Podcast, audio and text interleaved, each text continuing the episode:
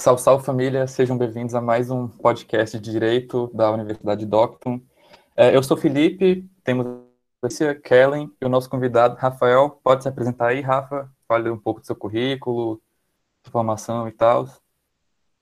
Certo. É, boa tarde a todos. Eu me chamo Rafael Andrade, é, sou formado em Direito, formado em Sociologia e acabando de me formar em Pedagogia, vou me transformar em pedagogo. Né? Sou professor de algumas escolas estaduais e escolas particulares, né? E de alguns cursos técnicos, né? Em empresas como a Microlins.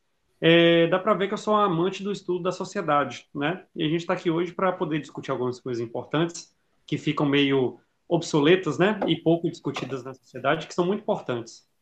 Está aqui para é, debater sobre o filme Colega, na visão jurídica sobre o fato, e também debater sobre essa questão de, de, políticas públicas e tudo mais relacionado ao grupo dos portadores de síndrome de Down.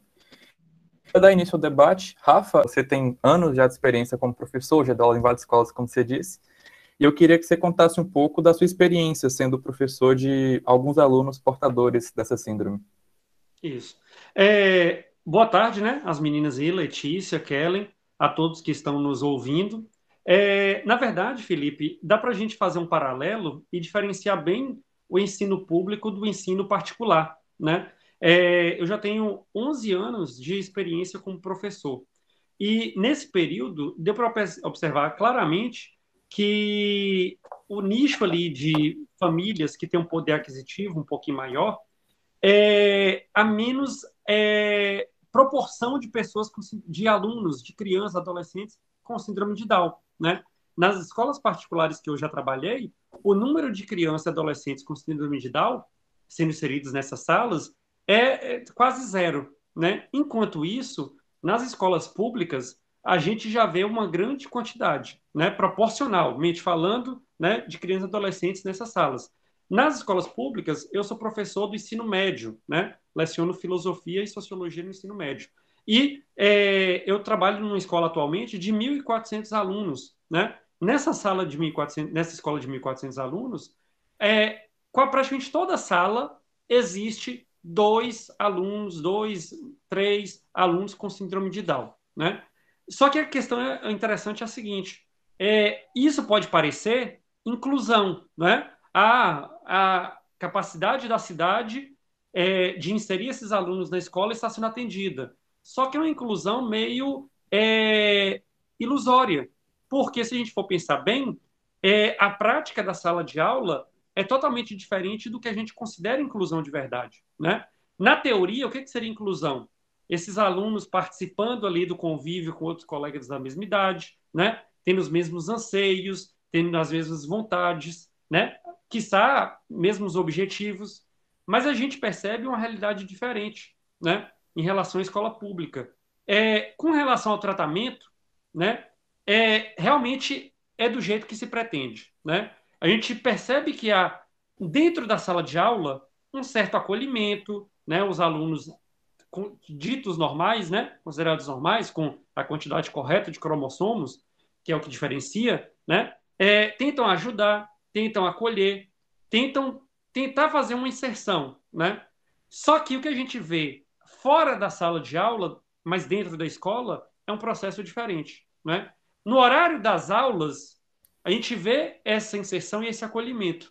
No horário do recreio, por exemplo, a gente vê uma certa exclusão. Né? Eu, como professor que tento ser atento, não só dentro da sala de aula, mas fora, a gente percebe que na hora do recreio, por exemplo, que é o momento de você falar de sua vida pessoal, né, das brincadeiras, daquela, daquele relacionamento humano de verdade, o pessoal com síndrome de Down fica mais à margem, fica mais isolado, né? É, não é comum você ver eles sozinhos nos corredores da escola, né?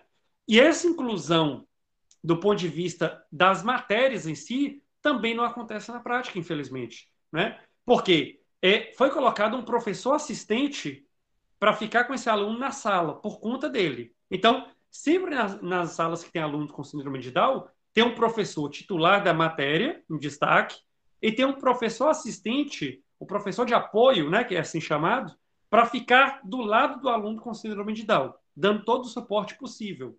Só que o que se busca com essa inclusão é que ele pudesse está inserido nas matérias, nas discussões que são feitas na sala de aula. E o que a gente percebe não é isso. Né? Esse professor de apoio trabalha coisas específicas com esse aluno de síndrome de Down. Não a minha matéria como professor, por exemplo. Né? E como os alunos têm níveis de, de é, é, questão de capacidade intelectual diferentes, tem alunos de síndrome de Down com 17 anos, por exemplo, que trabalham com professor de apoio durante todo o período da aula, desenho, é pintar imagens, né? Ou apenas as questões das letras, o aprendizado das letras ali, das vogais. Então, é uma inserção no local de estudo, mas não inserção intelectual, uma inserção é, social, como é que, como eu acredito que a lei pretende, né?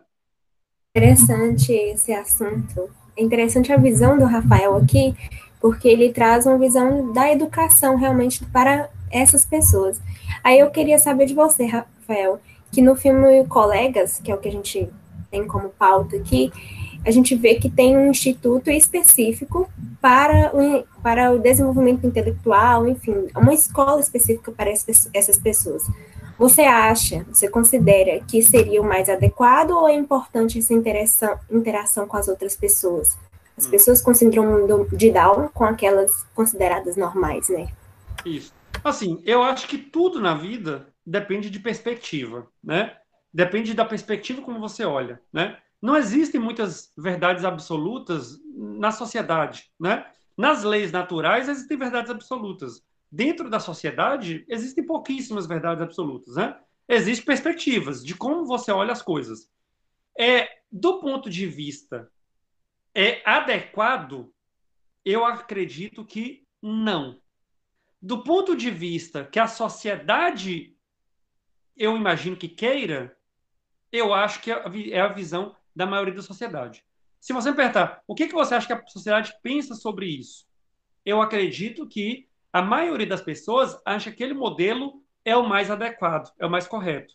Pessoas com necessidades especiais, que são atendidas por profissionais especializados, e estão ali sem incomodar o restante da sociedade. Né? Estão ali no lugar onde eles vão ser, na teoria, melhor atendidos e onde as pessoas não têm que se preocupar com elas. Se você pergunta a minha visão pessoal sobre o assunto, eu acredito que não. Por quê? É, eu acho que é tentar diminuir muito a vida de uma pessoa, limitar o espaço a que ela está subordinada, que é permitido a ela. Né? É, o filme aponta, por exemplo, é, principalmente no início, né, que conta aquela da infância até a adolescência deles, é, como é que a própria família foi ao longo do tempo se afastando deles, não é isso? Por, às vezes por ter interesses diferentes, por ter visões de mundo diferentes, acharem que eles não eram capazes de determinadas coisas, né? É, ou por vergonha, por própria vergonha, né? A gente não pode ser hipócrita. Tem pessoas que é, é, têm esse tipo de pensamento pequeno, né? Então, na minha visão pessoal, eu acho que diminuir os espaços de convívio deles é justamente evitar que o potencial de crescimento intelectual possa acontecer.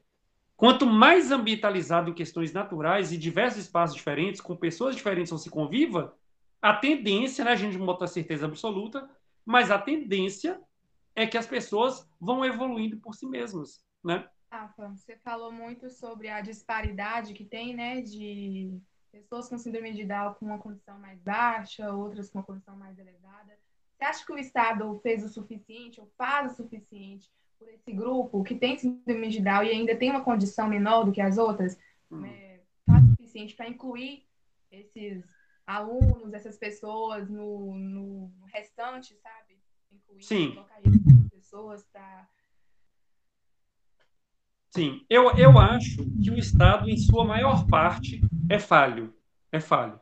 É, na verdade, gente, o Estado é o ente que tem o maior poder de promover mudanças, se ele quer, né? Através de decretos do Poder Executivo, através de leis do Poder, Judici é, do poder Legislativo, através de decisões do Poder Judiciário, né? Então, o Estado, através de seus entes ali, conjuntamente, é o que tem mais poder de promover mudanças reais, né? Mudanças que vão é, modificar a vida dessas pessoas.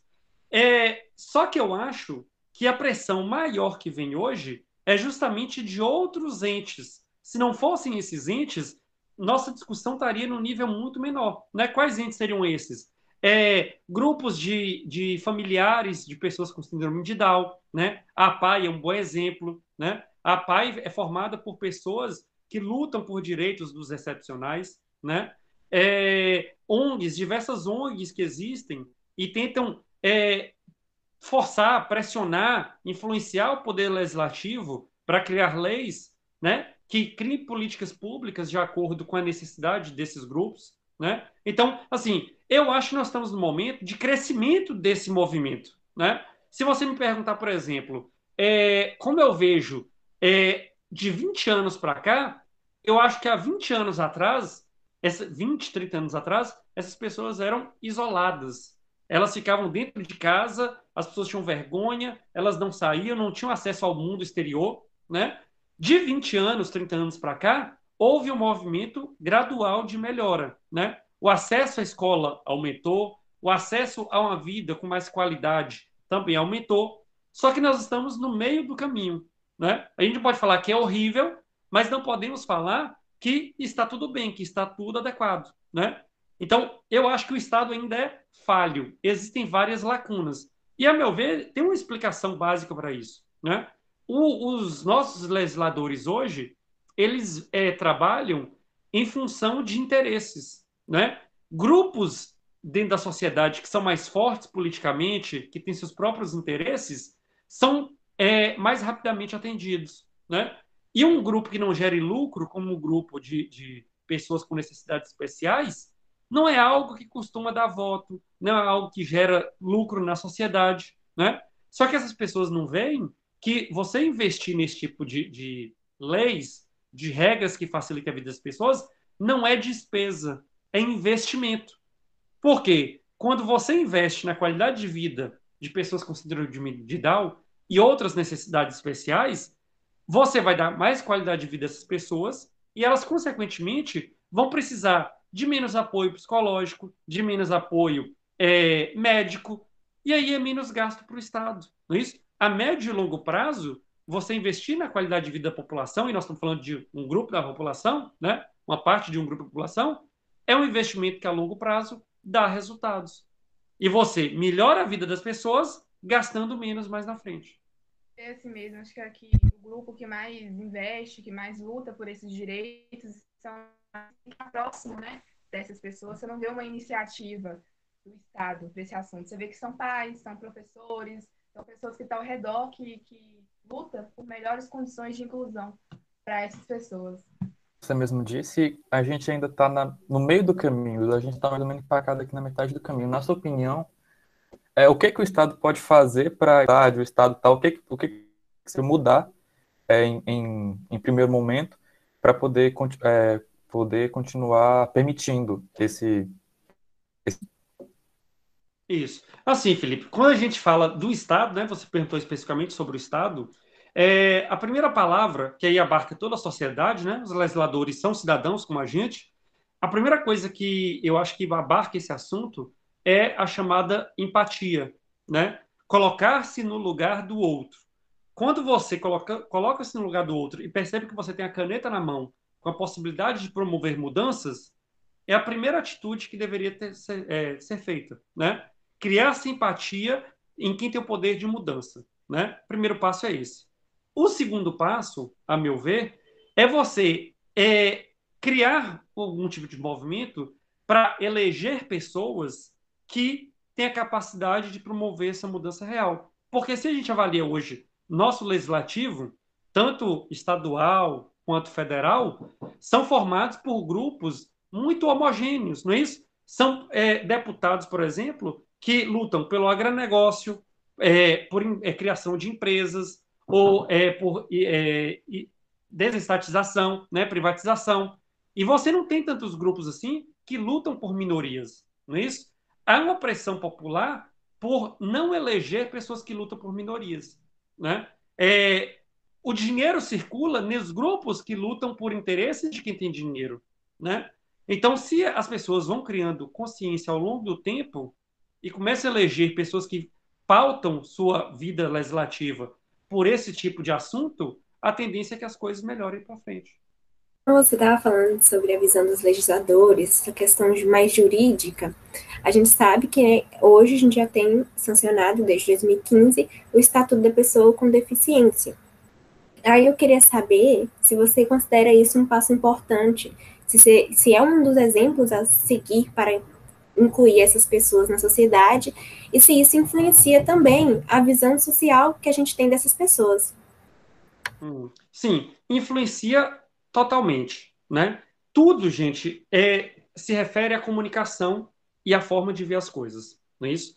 Se eu consigo ter uma forma de comunicação para demonstrar o problema e chegar à ponta da linha, ao final da linha, as pessoas conseguem entender melhor, né? Eu acho que boa parte das pessoas não toma essa pauta, né? Não tenta promover mudanças ou se aliar a essas mudanças porque elas não entendem especificamente o problema, né? Se a gente conseguir fazer com que as coisas aconteçam de forma as pessoas entenderem o problema, isso vai mudar, né? Existem já algum, alguns movimentos, né? Tem o tipo de movimento no mês específico com relação ao acolhimento de síndrome de Down, né? Tem algumas coisas que acontecem na sociedade, mas eu acho que ainda é muito pouco. Os meios de comunicação, né? As grandes é, TVs, os jornais, a internet, não falam muito sobre esse assunto.